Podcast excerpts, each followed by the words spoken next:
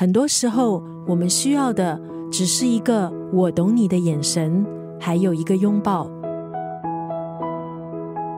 这可能是不少人的生活写照。每天忙碌工作，必须兼顾家庭、照顾父母。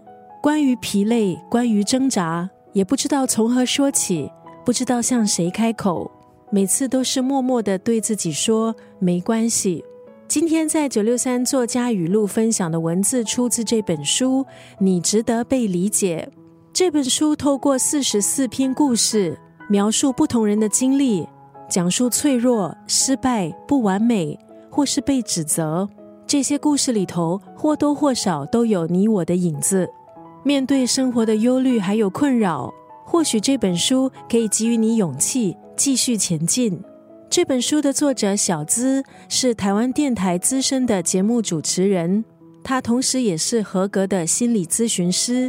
因为主持电台节目《小资我知你心》。成为知名的情感主播，经营电台节目多年，小资的电子信箱、社群网站常常收到来自听众各式各样的咨询，有的纠结，有的悲伤，有的甚至是绝望。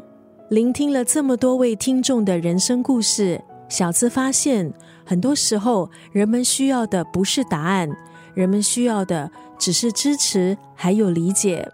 今天在九六三作家语录就要分享这本书《你值得被理解》当中的这段文字：人生有四然，来是偶然，去是必然，尽其当然，顺其自然。